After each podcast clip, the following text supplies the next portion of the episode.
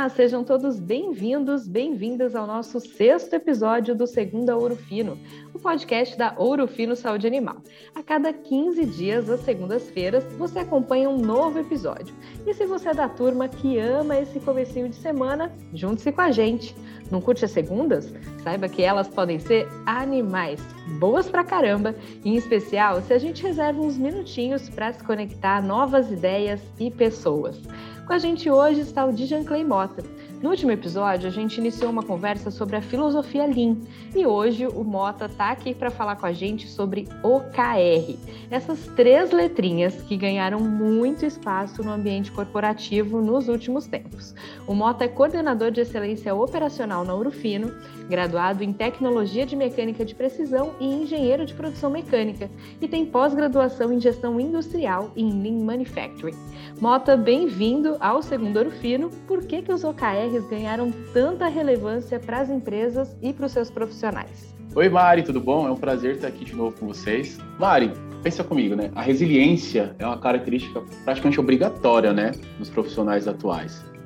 Isso muito detrimento desse mundo VUCA, mundo bunny, né, que a gente vive, tudo muda constantemente, não é? Mas pensando de uma forma mais macro, tem algo que não pode mudar, ou pelo menos com uma frequência infinitamente menor, que é o quê? O propósito. Propósito de uma empresa, na verdade, é porque ela existe, porque ela opera, por que ela funciona dia após dia. E aí que entra o OKR, né? que é uma sigla do inglês, né? que significa Objective Key Results, né? e traduzindo para o português, nada mais é do que objetivos e resultados chaves. Profissionais que possuem conhecimento dessa metodologia de execução da estratégia tem a capacidade muito forte de traduzir o propósito da organização junto à estratégia em objetivos, resultados chaves iniciativas assertivas que aliados à agilidade, isso mesmo, agilidade, Mário, que agilidade nada mais é do que capacidade de mudar a direção, de corrigir o curso, né? Então, profissionais que têm conhecimento dessa metodologia têm essa capacidade de trazer potencial resultado gigantesco para a organização. O OKR ele faz com que todos os envolvidos eles acabam concentrando esforços na mesma questão, ou seja, da mesma direção e de nível de importância para a organização. Além de promover, através de um sistema bem dinâmico, interações e quebra de silos, Quebras estas que promovemos rotineiramente nossa Ouro Fino, né, Mara? Até com a reforma do nosso prédio corporativo, que facilitou muito essas interações, né? Tal cadência de verificação de resultados e interações proporciona para o processo em questão a correção quase que em tempo real de rota. Ou seja, não precisa esperar aqueles 12 meses para saber se aquela iniciativa ela começou a dar o resultado, se ela já alcançou o objetivo. Na verdade, a gente já consegue fazer isso em ciclos bem mais curtos, de três meses, por exemplo. Agora me diz, Mari, qual é a organização que não gostaria de ter um, no seu time um profissional com essa competência e conhecimento prático? Muitas, né?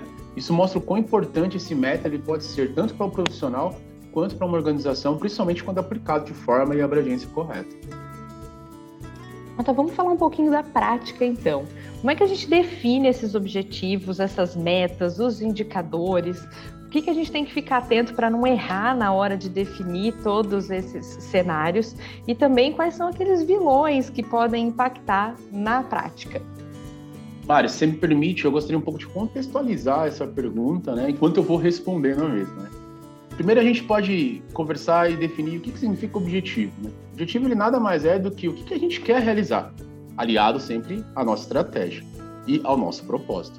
O objetivo ele deve ser algo que todo mundo se sinta motivado em alcançar, tem que ser algo inspirador, tem que ser algo claro, de fácil comunicação e tem que expressar intenções agressivas, porém realistas. Vou dar um exemplo do nosso objetivo da área de excelência operacional no Ourofino. Nosso objetivo e propósito nada mais é do que criar uma cultura de excelência operacional referência no mercado. Isso é um objetivo agressivo e que inspira todo mundo que faz parte desse contexto, você não acha? Agora vamos falar de resultado-chave. Estado-chave nada mais é do que aquele que estabelece e monitora como que a gente chega naquele objetivo proposto. Ou seja, a gente não consegue definir um resultado-chave sem antes definir um objetivo claro. Senão, como é que eu vou saber que direção que eu vou ter que estar seguindo? Ou como é que eu vou saber que eu tive sucesso no alcance daquele objetivo? Usando o mesmo exemplo da excelência operacional que eu citei acima, porém agora desdobrando para resultado-chave, um dos nossos resultados chaves na excelência operacional é formar N colaboradores na Universidade Lean até dezembro de 2022, tanto como facilitador Lean, tanto como Green Belt, quanto Black Belt. Ou seja, esse resultado chave é um dos que irão me dizer se a gente está conseguindo ter sucesso no alcance do nosso objetivo e propósito. E se a gente desdobrar ainda mais, a gente chega nas iniciativas, que são as ações que iremos desenvolver para gerar esse resultado-chave proposto e atingir os objetivos. Mais uma vez, pegando como exemplo a excelência operacional, uma das nossas iniciativas é formar uma turma de facilitador Lean, uma turma de Green Belt e uma turma de Black Belt até dezembro de 22. Viu como fica muito mais fácil a gente definir ações quando a gente tem claro o resultado que precisa ser alcançado e o objetivo que ela está amarrado? Com toda essa contextualização que eu trouxe aqui, o que eu deixo de atenção na hora da gente definir métodos indicadores é, antes de mais nada, deixe claro para todo o seu time qual é o objetivo que você busca alcançar e qual é o propósito da sua área. Sem deixar isso claro, fica muito difícil definir resultados chaves ou metas, deixando essas definições meio vazias e o time acaba por não ter a energia necessária ou a inspiração para estar tá alcançando. Junto com esse ponto de atenção, eu posso colocar também alguns vilões que às vezes a gente acaba esbarrando na hora de a gente definir metas, né? Quando a gente define meta meio ao invés de meta fim. Algumas vezes a gente define como meta uma iniciativa, um meio, né? Onde na verdade deveríamos ter essa iniciativa, deveríamos ter o que essa iniciativa vai proporcionar, ou seja, qual é o fim. E nunca se esqueça, sempre ligado a um objetivo maior. E também ter muitas metas ou resultados chaves. Isso acaba por pulverizar o resultado do time principalmente quando essas metas não estão ligadas a um objetivo. O time acaba aqui por ficar perdido, sem saber onde atuar e principalmente sem foco no que de fato a gente precisa conquistar. Mota, e aí planejamos tudo, só que por algum motivo esse objetivo não foi cumprido, a gente se perdeu aí na execução. O que fazer nessa hora? Qual é a tua dica? Mari, antes da gente começar a responder, eu queria deixar uma ressalva no rumo oposto à sua pergunta, né? Eu queria dizer que atingir constantemente 100% significa que não estamos sendo ambiciosos o suficiente. O que isso quer dizer? Quando a gente consegue atingir consecutivamente 100% daqueles resultados chaves ou metas que a gente se propôs, acho que vale a pena, no mínimo, a gente refletir. Será que a gente não está com a régua muito baixa? Então, antes da gente começar a pensar quando não atingimos, vamos refletir um pouquinho quando a gente atinge sempre também. Acho que isso é uma, uma reflexão bacana que a gente pode ter. Agora, respondendo a sua pergunta, eu queria exemplificar ela um caso real, onde a gente foi possível a gente é, verificar que resultados planejados eles podem não ser atingidos e o que, que eu posso fazer, tá? Em 2008, o pessoal da Google aceitou o objetivo de criar o melhor browser da atualidade, que é o Google Chrome.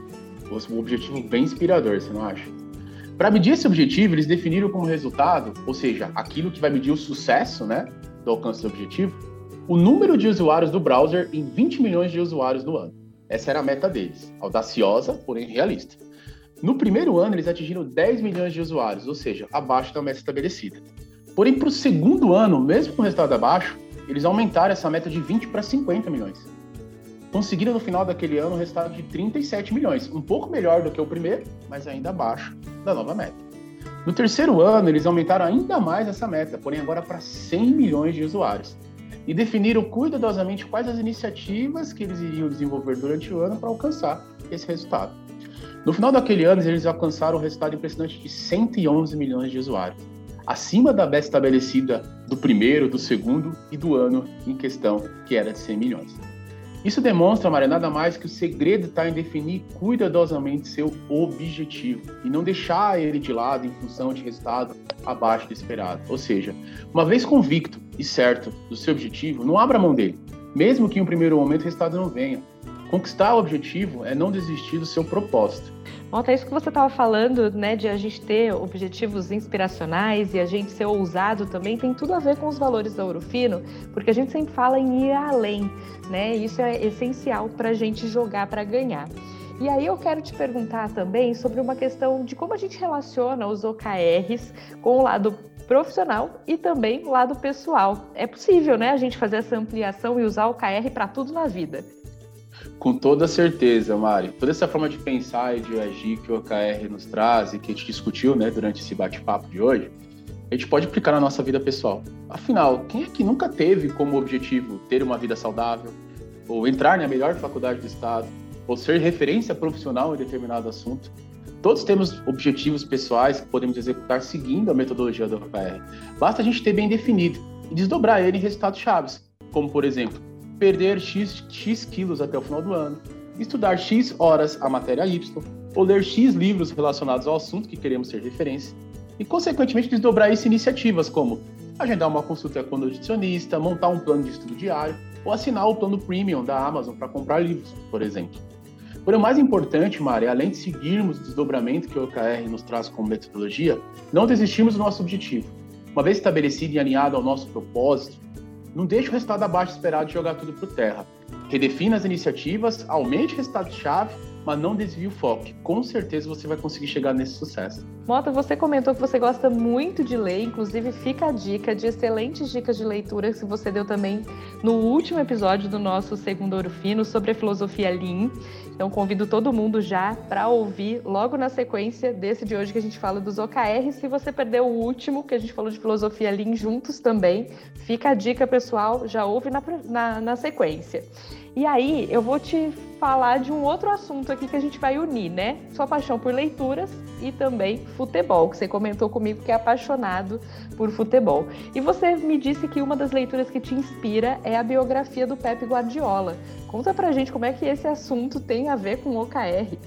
Mário, eu gosto muito da biografia do Pepe Guardiola. Quem é o Pepe, né? Para quem não conhece, ele é um técnico espanhol, técnico de futebol espanhol, revolucionário, que mudou a forma de se pensar e de se jogar futebol, né, no time do Barcelona da Espanha e outros grandes times europeus, né. Esse livro, além dele falar sobre futebol, que é um esporte que eu e praticamente todo brasileiro adora, né, ele traz uma visão muito apurada de liderança de um time de futebol com nível altíssimo de talento, mas também com nível altíssimo de vaidade, né. Um ambiente similar ao que às vezes a gente encontra no mundo corporativo, né. E ele traz também, retratado no próprio Pepe, a clara definição de um propósito, objetivo muito bem estabelecido por ele. E é aí que eu vejo a similaridade, similaridade com os OKRs. No início do livro, tem uma frase onde ele diz que o Pep Guardiola é um profissional do futebol que duvida de tudo. E que a origem dessas dúvidas não é por insegurança ou falta de conhecimento, mas sim pela busca incessante pela perfeição do esquema de jogo que ele acredita ser o ideal quer um objetivo mais inspirador do que a busca pela perfeição, tudo a ver com o OKR, né? No decorrer do livro é relatada a busca incessante dele pelas diversas variáveis desse sistema de jogo, como posse de bola, número de passes e vitórias, o que nada mais são do que resultados chaves bem estabelecidos. E nos treinamentos do dia a dia, os modelos de treinos táticos com espaço reduzido, por exemplo, demonstram as iniciativas para a busca desses resultados chaves e, consequentemente, do maior objetivo, que é a perfeição do sistema de jogo. Então, para quem gosta de futebol e ao mesmo tempo de liderança, execução de estratégia, tá aí uma dica muito bacana de, de leitura. Mota, muito obrigada pela tua participação com a gente hoje. Mari, mais uma vez agradeço o convite, essa oportunidade de compartilhar com todos um pouquinho de conhecimento. Espero ter despertado um pouco da curiosidade dos ouvintes que não conhecem a metodologia OKR e contribuído um pouco para os que já conhecem. Desejo sucesso a todos na jornada em busca do alcance dos seus objetivos. Valeu! A gente que agradece, Mota. E se você quiser saber mais sobre os OKRs, tem uma dica de livro super bacana, o Avalie o que Importa, que faz parte, inclusive, do Guia de Autodesenvolvimento da Ouro Fino Saúde Animal, disponível no site nossosvalores.ourofinosaudeanimal.com onde você pode conhecer também mais sobre a nossa cultura. Daqui 15 dias, a minha colega Juliana Mates, também do time de comunicação da Ouro Fino, é quem assume o podcast Segunda Ouro Fino, trazendo a você conteúdos bacanas para começar sua semana da melhor maneira possível. Tchau, tchau!